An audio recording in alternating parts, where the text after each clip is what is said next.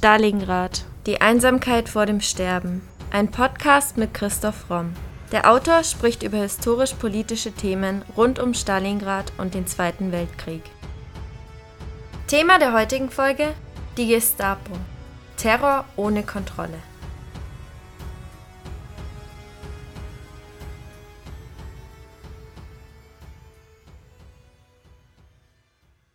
Sigmund Freud sagte einmal, ich kann die Gestapo jedermann aufs Beste empfehlen. Das war natürlich sarkastisch gemeint. Er tätigte diesen Ausspruch höchstwahrscheinlich im britischen Exil. Nachdem 1938 Österreich ans Deutsche Reich angeschlossen wurde, wurde er verhört und hat sich dann sofort nach England abgesetzt. In der Aufgabenbeschreibung der Gestapo ist sie im Gesetz vom 10. Februar 1936 so definiert.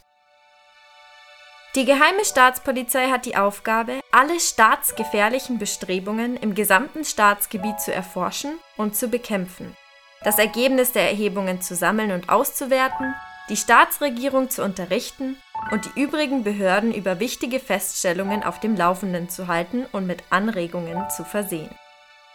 Welche Geschäfte im Einzelnen auf die Geheime Staatspolizei übergehen, bestimmt der Chef der Geheimen Staatspolizei im Einvernehmen mit dem Minister des Inneren.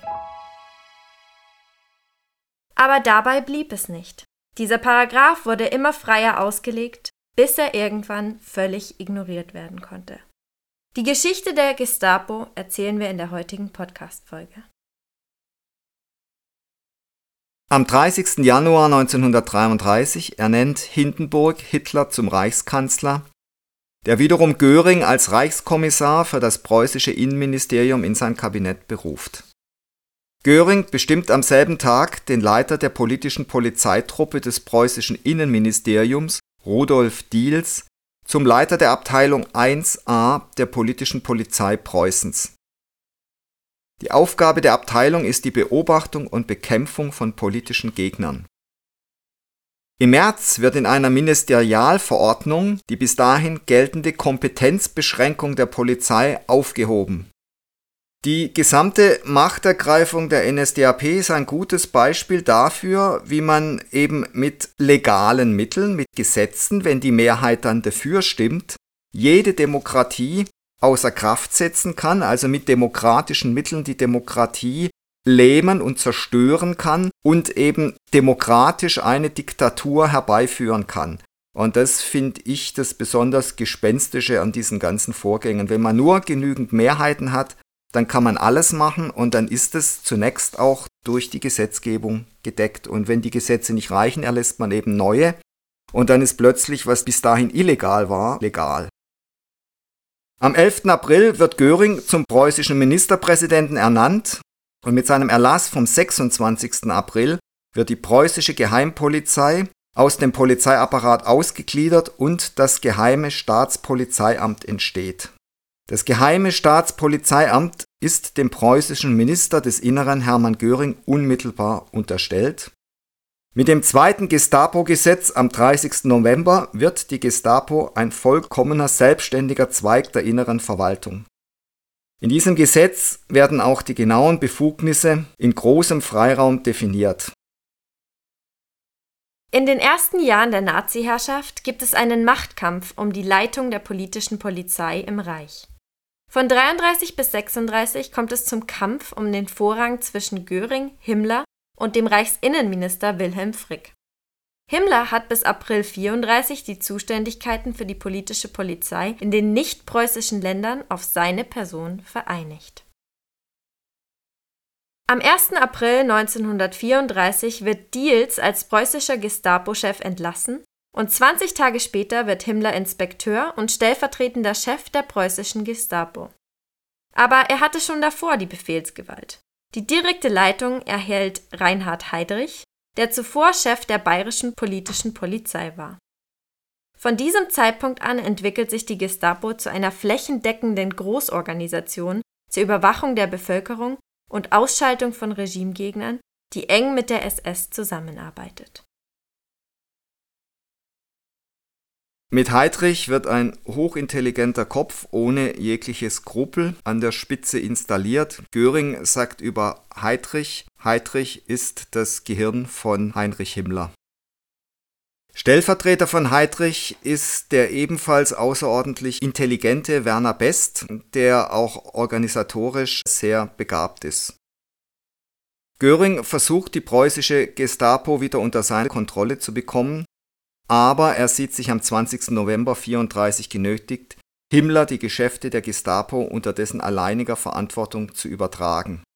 Göring fokussiert sich ab da auf den Ausbau der Luftwaffe, also er verliert diesen Machtkampf klar und er verliert ihn eigentlich nicht wirklich gegen Himmler, sondern vor allem gegen Heydrich und gegen Best. 1936 auf der Grundlage von Hitlers Erlass des Führers und Reichskanzlers über die Einsetzung eines Chefs der deutschen Polizei im Reichsministerium des Inneren wird Himmler am 17. Juli 1936 zum Chef der gesamten deutschen Polizei. Dadurch wird die Polizei zentralisiert und steht nicht mehr unter der Aufsicht der Innenministerien der Länder. Zuvor wurde die Gestapo mit einem dritten Gesetz vom Februar 36 vom Gesetz befreit. In Paragraph 7 heißt es, Verfügungen und Anordnungen der geheimen Staatspolizei unterliegen nicht der Nachprüfung durch die Verwaltungsgerichte. Das heißt, die Gestapo ist ab da an kein Gesetz mehr gebunden. Offiziell war Heinrich Himmler dem Innenminister Frick unterstellt, aber durch einen speziellen Führererlass ist Himmler einer der mächtigsten Männer des Staates. Er wird aber faktisch erst am 20. August 1943 zum Reichsminister. Ihm untersteht die Ordnungspolizei und die Sicherheitspolizei separat. Die Gestapo wird ihm jetzt auch nominell unterstellt. Sie wird mit der Kriminalpolizei im Amt der Sicherheitspolizei zusammengelegt und beides wird von Reinhard Heydrich geleitet. Die Gestapo wird zu einem Repressionsinstrument, um gegen politische Gegner des Nationalsozialismus vorzugehen. Dabei werden auch Juden, Homosexuelle, sogenannte Asoziale und Arbeitsscheue sowie die Zeugen Jehovas verfolgt. Dadurch, dass hier auch die Kriminalpolizei eingebunden ist, geschieht was, was nicht alle wissen, nämlich dass die Kriminalpolizei dann auch eine ganz starke Rolle bei den vier Einsatzgruppen an der Ostfront spielt. Also das sind die Einsatzgruppen, die auf furchtbare Weise hinter der Front wüten und dort für Millionen Tote verantwortlich sind. Und da sind eben auch sehr viele Kriminalbeamte aktiv mit beteiligt.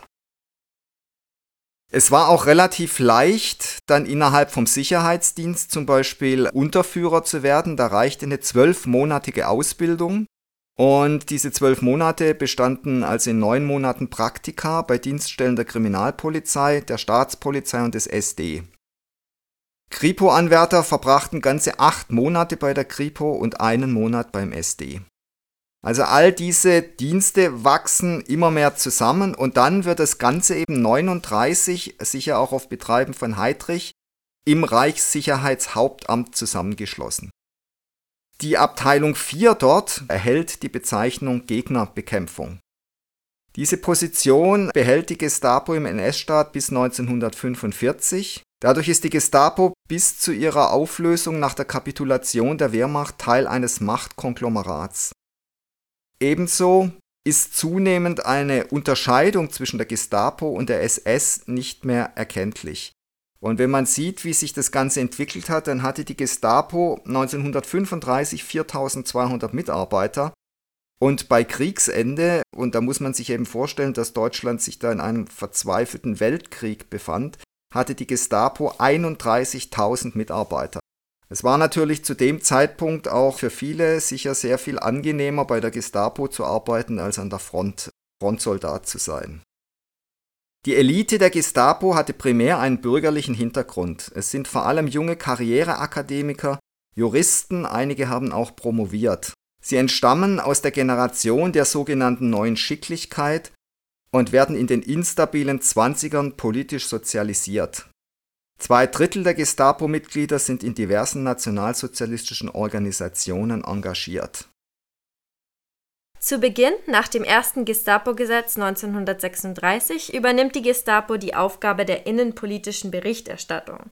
Sie beobachtet die Zustimmung der Bürger im Regime. Aber bereits 1937 durch einen Funktionstrennungserlass wird diese Aufgabe dem Sicherheitsdienst des Reichsführers der SS übertragen. Der Anlass dieses Erlasses war, dass die Gestapo über die schwindende Loyalität der Bevölkerung berichtet hatte. Diese Beobachtung war aber nicht ernst genommen worden und man hielt die Gestapo nicht mehr für die Aufgabe geeignet. Daher war sie nun ausschließlich für die Bekämpfung von Marxismus, Landesverrat und Emigration verantwortlich. Zwischen der Gestapo und dem SD herrschte ein ständiger Informationsaustausch.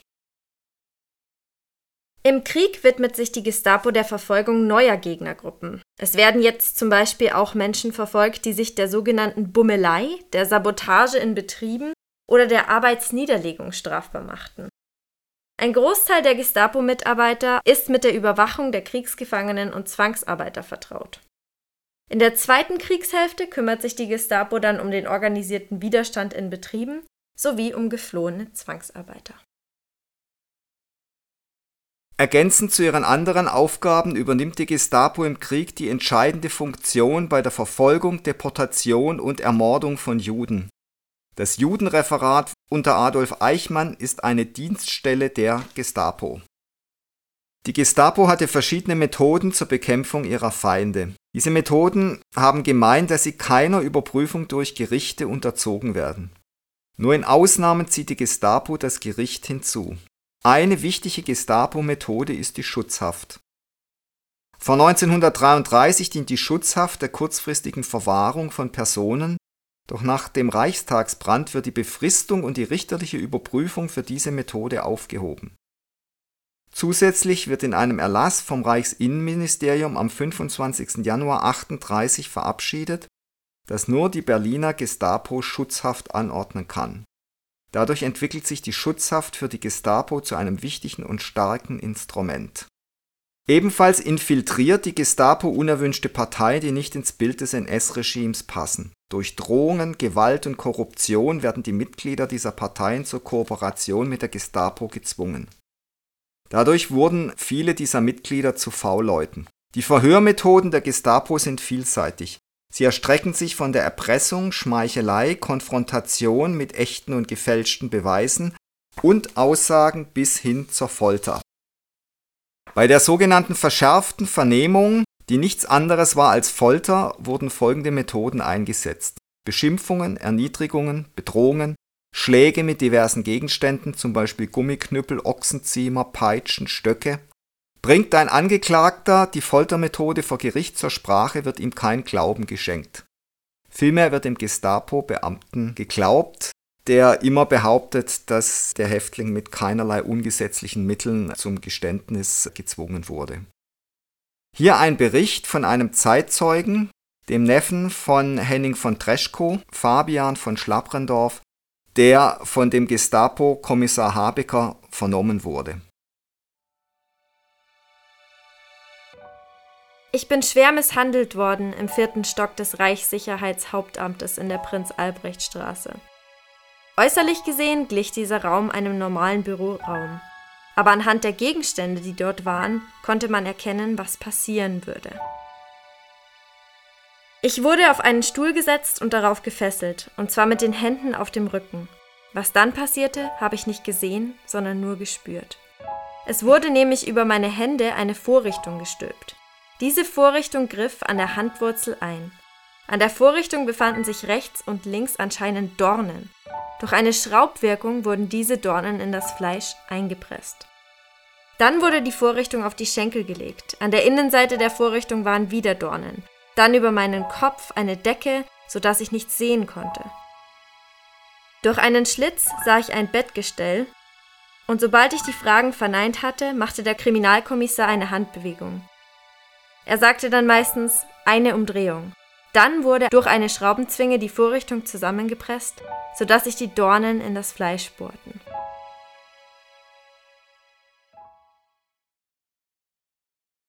Diese Beschreibung erinnert fatal an die berühmte Erzählung von Franz Kafka in der Strafkolonie.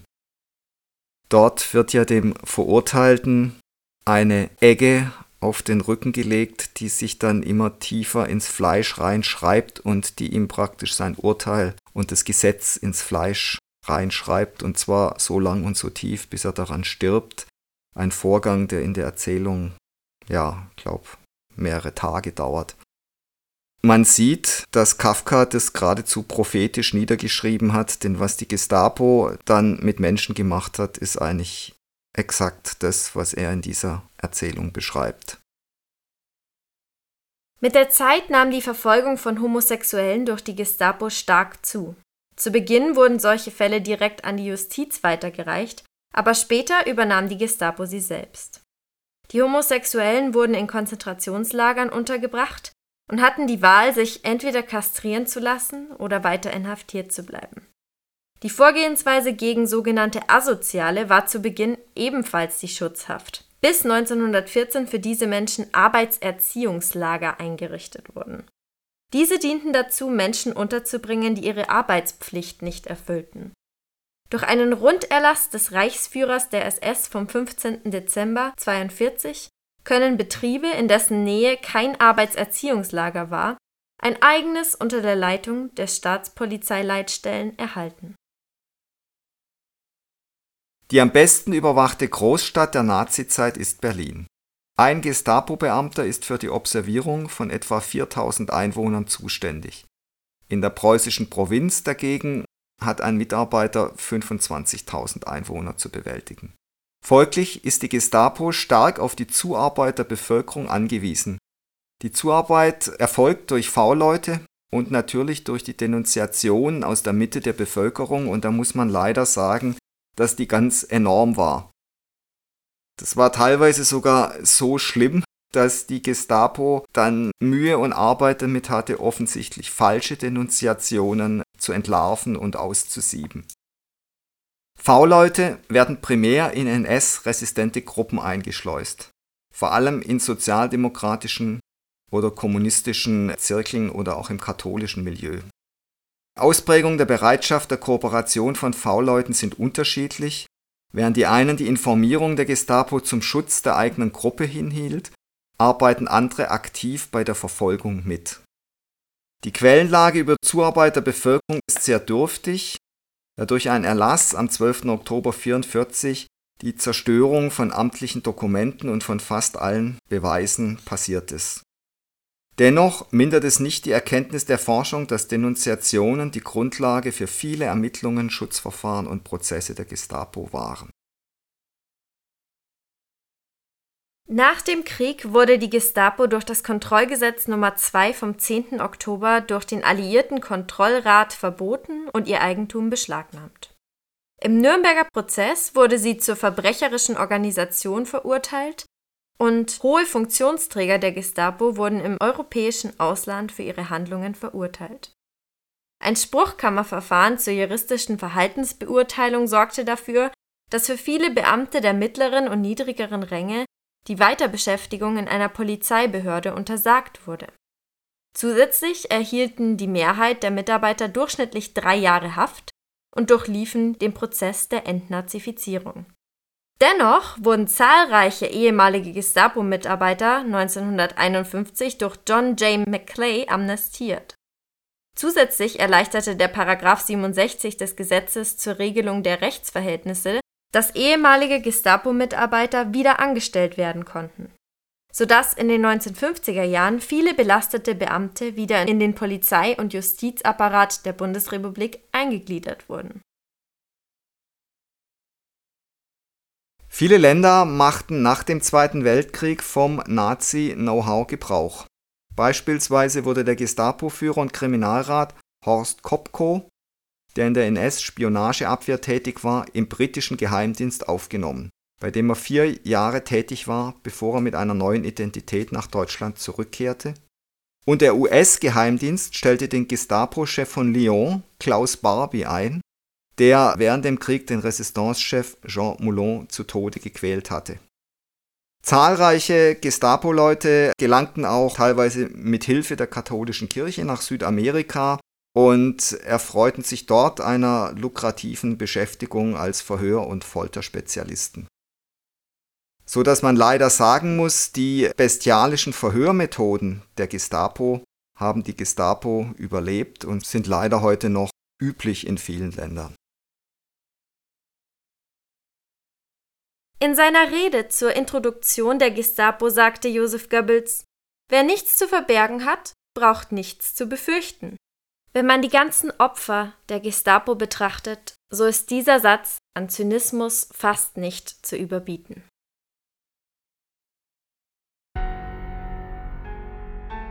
Das war Folge 112 unseres Podcasts Stalingrad, die Einsamkeit vor dem Sterben. Und jetzt seid ihr dran, liebe Stalingrad Podcast-Fans. Wir freuen uns sehr, dass euch unser Podcast auch nach mittlerweile fast zwei Jahren noch so gut gefällt. Damit das auch so bleibt, wollen wir zur Abwechslung mal von euch hören. Themenvorschläge sowie Anmerkungen und Anregungen nehmen wir gern bei primero.primeroverlag.de oder über Instagram bei primero-verlag entgegen. Und wenn ihr euren Lieblingspodcast anderweitig unterstützen wollt, schaut doch mal auf unserer Website vorbei und browst unser Bücherangebot. Wenn euch der Historienroman Stalingrad, die Einsamkeit vor dem Sterben gefällt, findet ihr bestimmt auch den Wirtschaftsthriller Die Macht des Geldes oder die Anglergroteske Amoklauf im Paradies ganz interessant. Alternativ freuen wir uns auch immer über kleine Spenden via PayPal. Den Link dazu findet ihr in der Podcast-Beschreibung und auf unserer Website. Aber in jedem Fall vielen Dank, dass ihr so treu und interessiert unseren Stalingrad-Podcast hört. Wir hoffen, ihr bleibt uns noch über viele weitere Folgen erhalten.